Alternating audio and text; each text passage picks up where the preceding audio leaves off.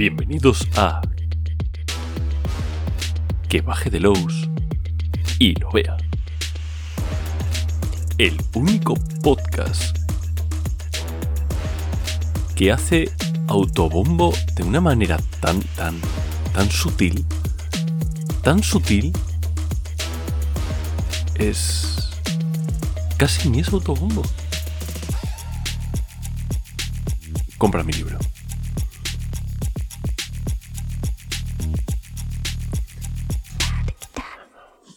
Bueno, em, eh, hay, hay, una cosa de la cual casi no hemos hablado en este podcast y eso que ya llevamos, este es el programa, qué sé, más de 50 seguro. Y hay una cosa de la cual no habíamos hablado hasta ahora que son los, los shadow shots. Lo hemos comentado, obviamente. Eh, por supuesto, hemos hablado, he hablado crípticamente de, los que he escrito yo, que son los buenos. Eh, he hablado muy, muy bien de, los shots de, de, ¿cómo se llama este? Eh, bueno, el señor este, con que, su nombre es un número. Digo que he hablado muy bien de ellos porque son tan malos que realmente simplemente considerarlos pues, ya, es hablar bien de ellos, ¿no? Pero hay más cosas. O sea, ya, ya, de primeras mm, entiendo que los que ya estéis ya a este, nivel y seguís escuchando, ¿no? O sea, creo que, creo que ya sabéis lo que es un Shadow Shot, pero voy a hacer una pequeña, un pequeño resumen. Corría. No. Eh, básicamente un Shadow Shot es una aventura autoconclusiva de un, un, lo, que es, lo que viene siendo un one shot eh, salvo que lo coja alguien y lo haga, durante siete sesiones o lo que sea. Pero bueno, que básicamente es una aventura autoconclusiva, muy cortita, que está pensada para, eh, bueno, para sacar provecho de los juegos de la editorial o de la editorial de Shadowlands o que de alguna manera mmm, tenga que ver con todo esto, ¿no? Eh, es una suscripción, tú pagas y entras.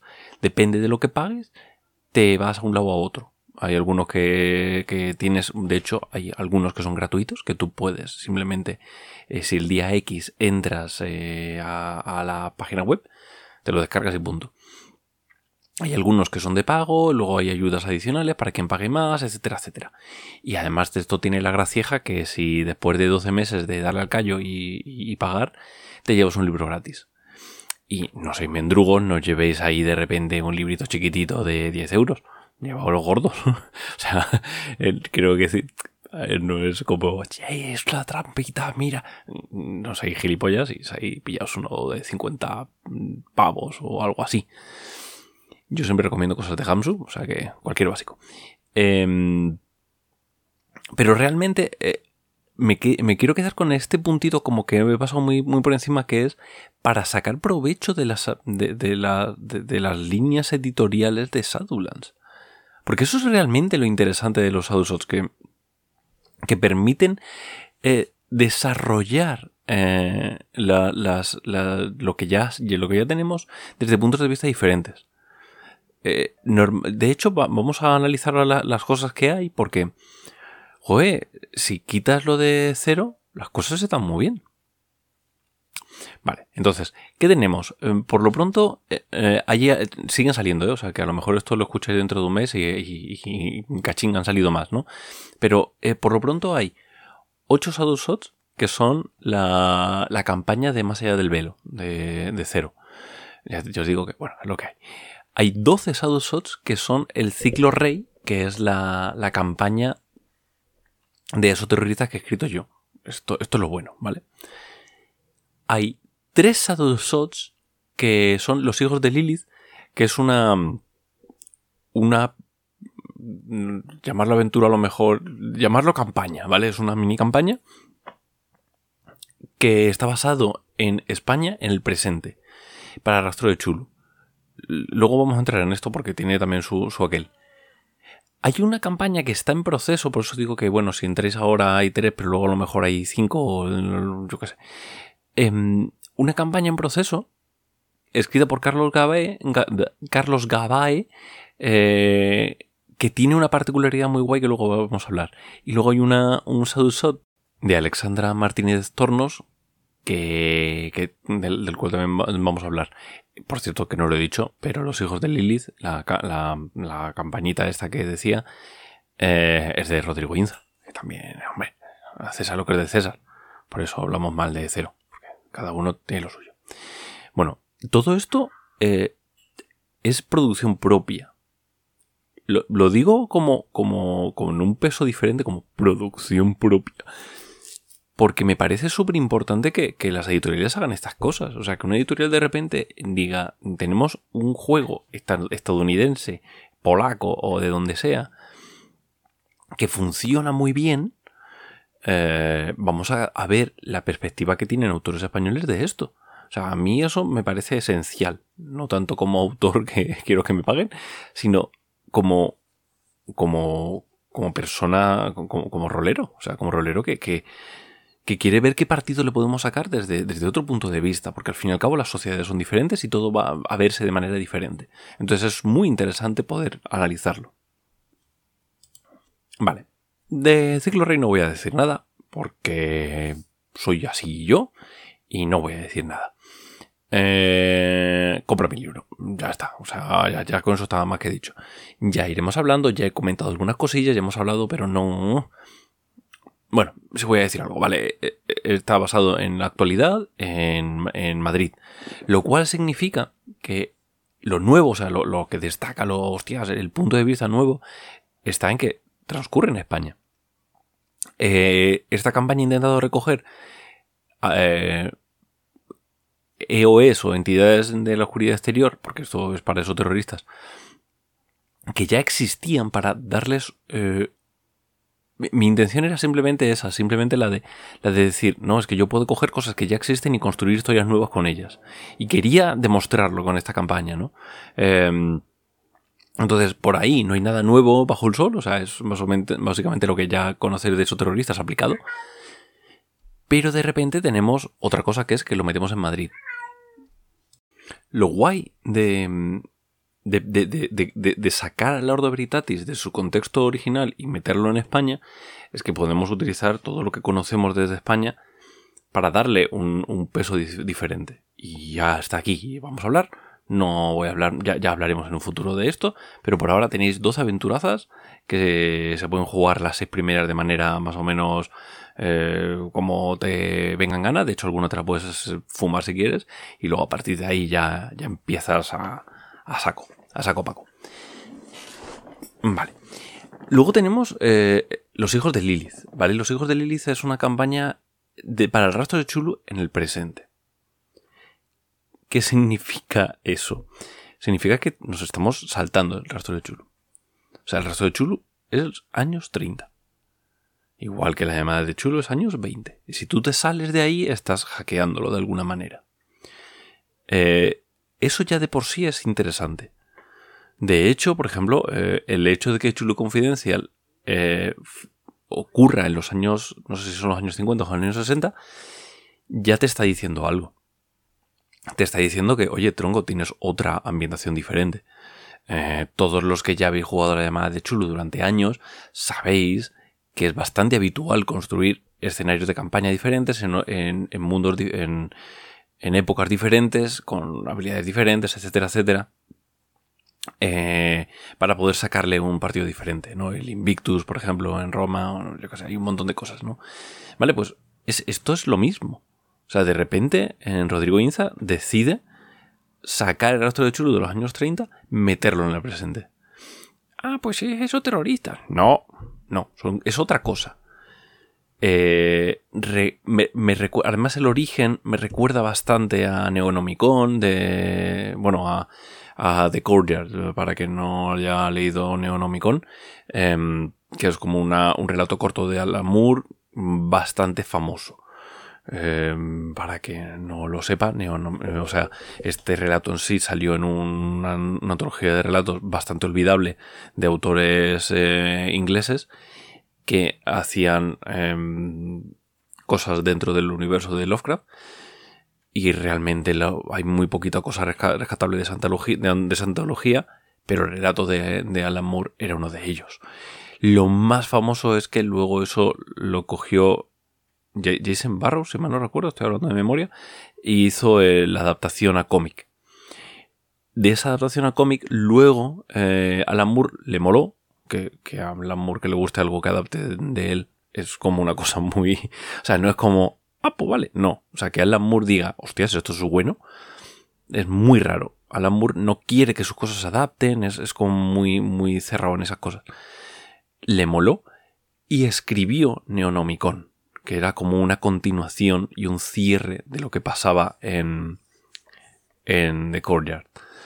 Y, y que inicia en un concierto. Entonces me recuerda, no tiene nada que ver, pero me recuerda. De hecho, luego continúa en un cementerio y The Courtyard, si mal no recuerdo, se tradujo en español como el cementerio o algo así. O sea que, bueno, os podéis ir haciendo una idea. Vale, pero, pero entonces el coger el rastro de Chulu y llevarlo a, la actualidad y, también a España.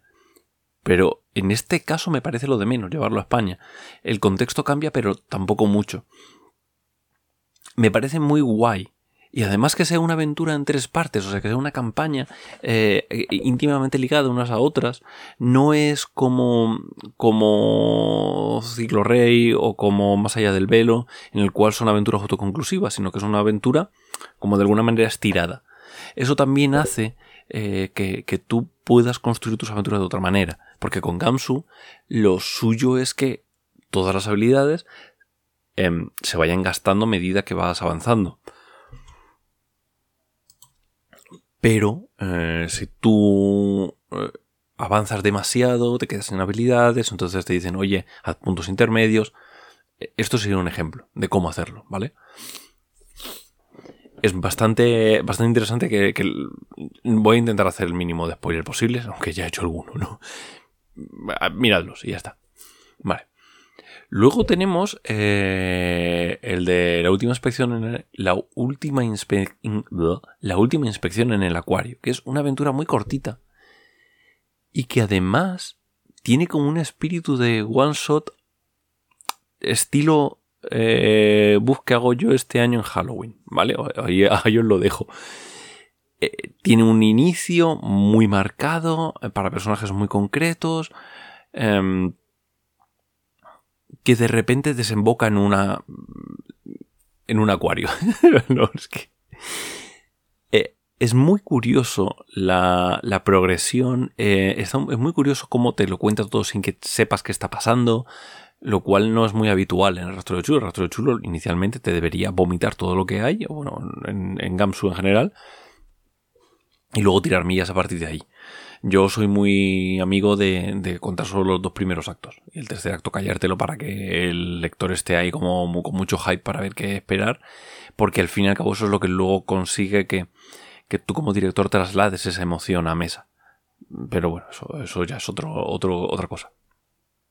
La última inspección en el acuario es muy sandbox, es muy de ir caminando por ahí, encontrarte cosas dentro del acuario.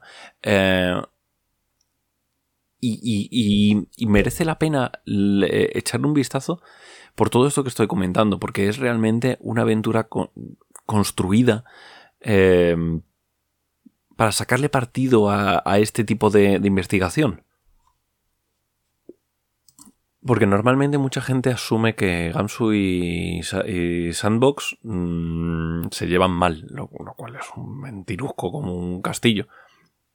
Eso lo podéis, lo podéis demostrar aquí.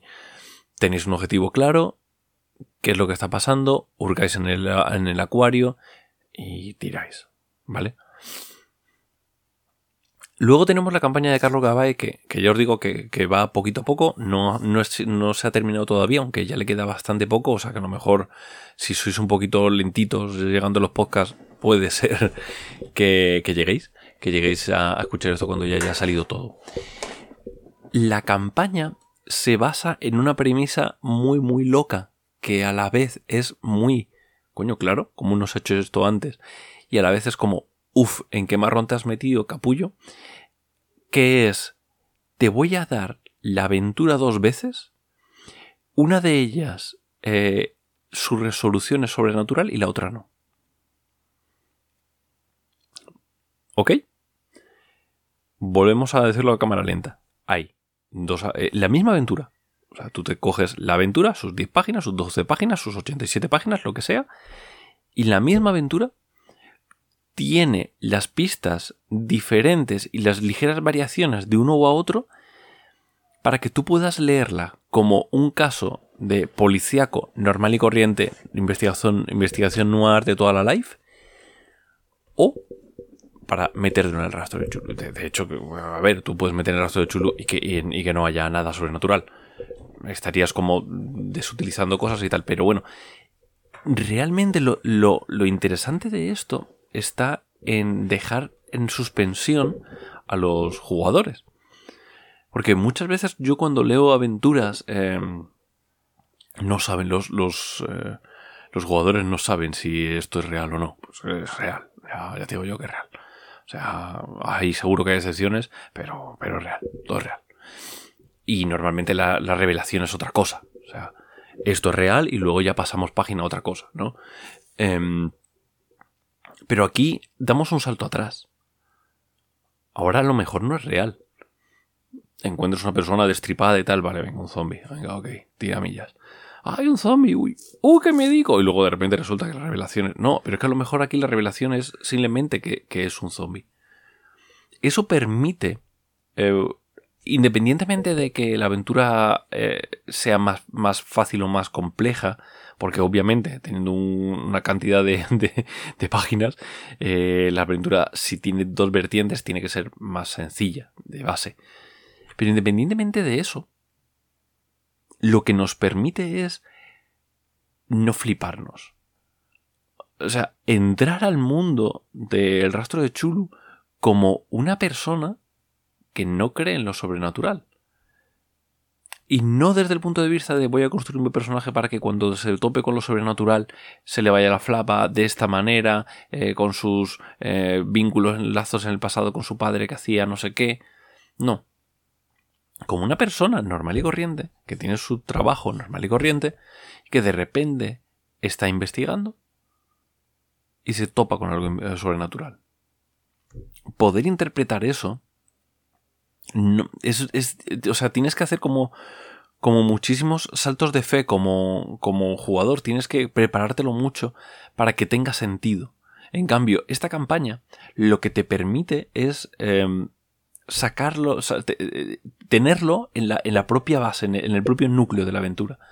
Hasta el último momento, hay veces, hay algunas aventuras que es muy evidente desde el principio si estamos en lo sobrenatural o no, pero sobre todo cuando lo lees a, segundas. O sea, cuando tú lo lees a, primeras y ves, ¿no? Es que le han destrozado a la, a la, víctima, le falta muchísima sangre y dices tú, vampiro, venga, un vampiro pero luego a lo mejor si tú lo percibes desde...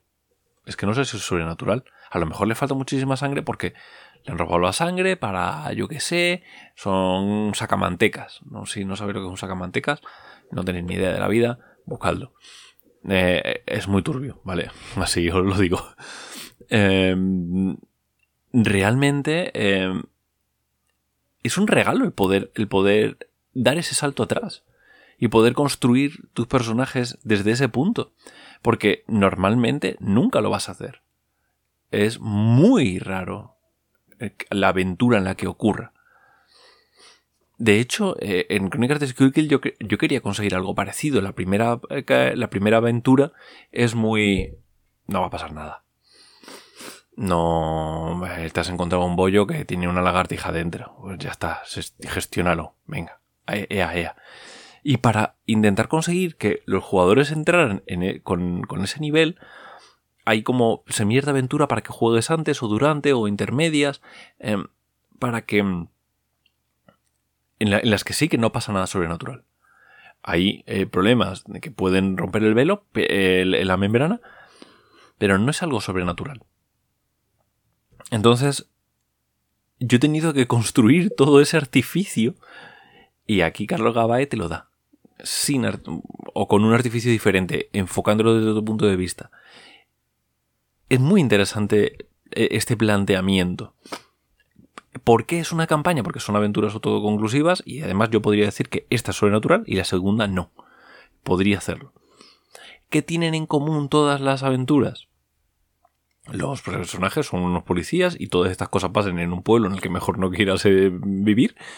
Em, pero además de eso, porque todos son los culpables de todo esto son objetos. Y esos objetos tienen un origen común. Eh, ese origen común, a su vez, tiene ciertas implicaciones, bla, bla, bla, que algunas que a veces es sobrenatural, a veces no, handy, handy, handy, bling, bling, bling, bling, blanca, blanca, etc. Y esto sería lo que a día de hoy, estamos en, julio de 2023, a día de hoy tenemos. Digo día de hoy porque esto sigue en crecimiento. Y no solamente eso, sino que em, si, si, sois aficionados a Sadulan y ya habéis hurgado desde tiempo, sabréis que no son las únicas aventuras que hay. Y no estoy hablando de, de la aventura de del asesino de Thomas Fell, que es una aventura muy interesante que, que además sadulans.es barra gamsu, entráis y descargáis ahí el, eh, la, aventura totalmente gratis. Os apuntéis a la newsletter y podéis descargar la aventura totalmente gratis.